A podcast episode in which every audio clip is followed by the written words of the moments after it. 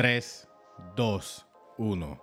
Saludos mi gente, espero que estén muy bien. Bienvenido a otro episodio más de Pedro Podcast. En el día de hoy te doy las gracias por estar en sintonía por Red 93.7 FM, Radio Grito 1200 AM y 93.3 FM.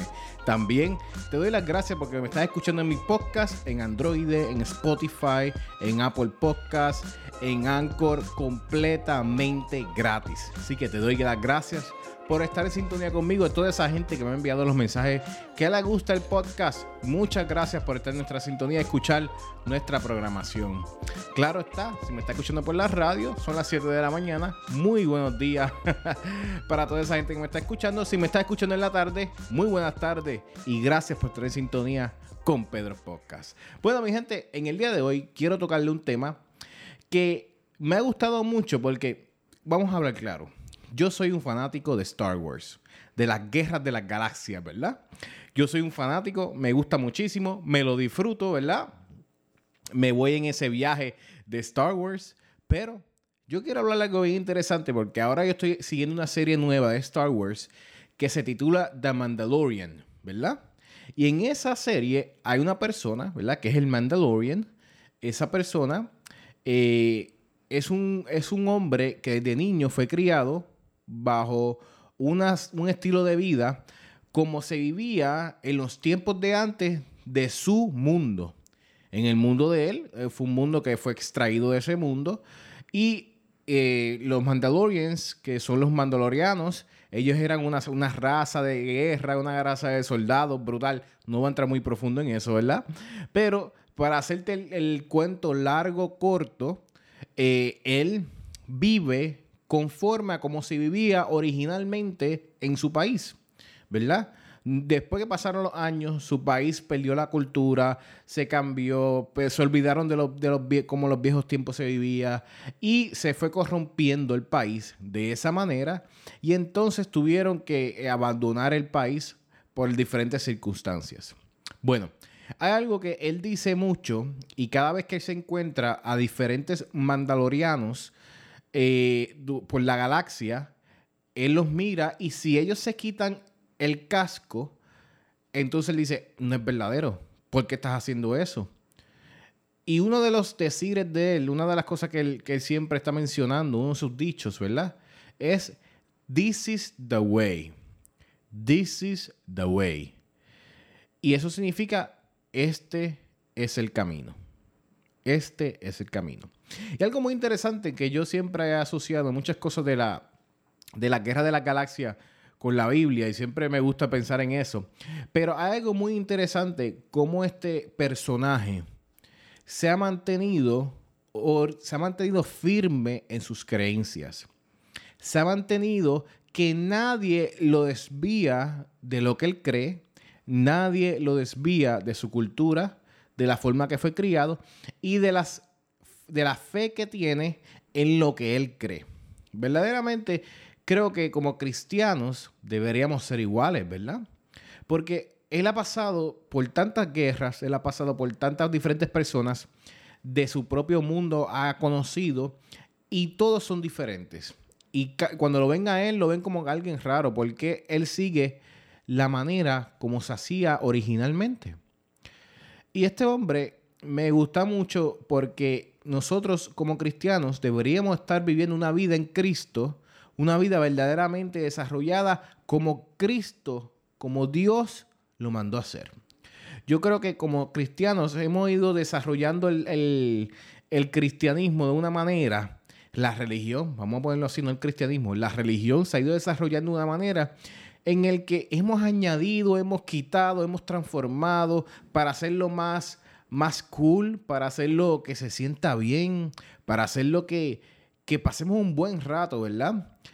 Y se nos ha olvidado vivir en un momento dado en nuestras vidas como Cristo nos mandó.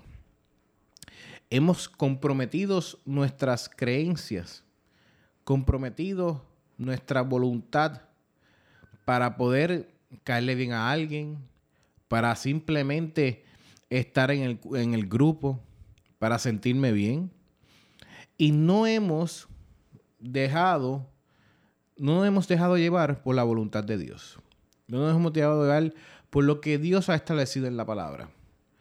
Algo de este, de este personaje que me gusta mucho es que no importa lo que esté pasando, él siempre termina diciendo, This is the way. Esta es la manera. Y hay algo, un versículo bíblico que yo busqué de, tiene que haber un versículo bíblico que hable de esto, ¿verdad? Porque esto se asimila mucho a lo que es la Biblia. Pues mira, en Isaías 30, si vamos a leer Isaías 30, dice Isaías 30, versículo 21. Dice, y si te desvías a la derecha o a la izquierda, oirás una voz detrás de ti que te dirá, por aquí es el camino. Vayan por aquí. Wow. Isaías 30, versículo 21. Y si te desvías a la derecha o a la izquierda, oirás una voz detrás de ti que te dirá, por aquí por aquí es el camino. Vayan por aquí. This is the way.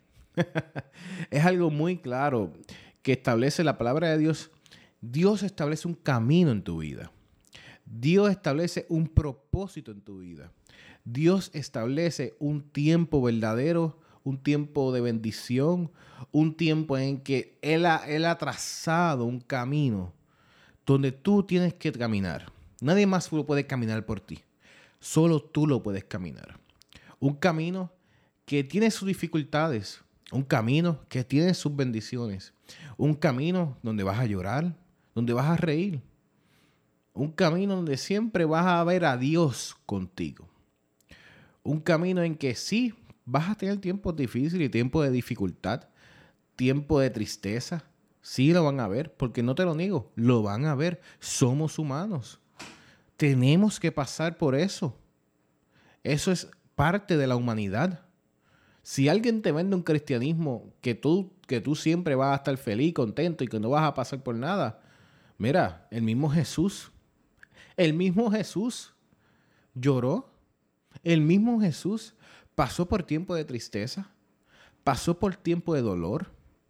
¿Por qué entonces cuando pasamos por los tiempos de tristeza, de dolor, nos apartamos de Dios diciendo, ah, pues Dios no está aquí.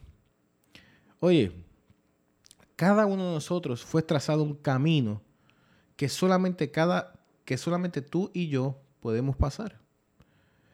Y tenemos que mantenernos firmes, firmes, firmes en medio de todo. No importando si te quieren desviar, como dice el versículo, a la izquierda o a la derecha, esa voz del Espíritu Santo estará contigo ahí diciéndote, este es el camino, este es el camino. Si tú te desvías del camino, vas a encontrar tiempo, mucho más tiempo de dificultad. Vas a encontrar que te sientes vacío. Vas a encontrar, le dice, ¿por qué yo no veo a Dios en mi vida? ¿Por qué yo no veo a Dios obrando en este camino, en este propósito, en, esta, en, este, en este tiempo de mi vida que estoy embargando en nuevas cosas? Esa es la voluntad de Dios. Es la voluntad de Dios verdadera que tú hayas tomado ese camino. Tenemos que reevaluar. Tenemos que sentarnos a reevaluar nuestra vida y decir, Señor, esta es tu voluntad. Este es tu propósito que tú has creado para mi vida. Este es el tiempo que tú has llamado para que yo estuviera aquí.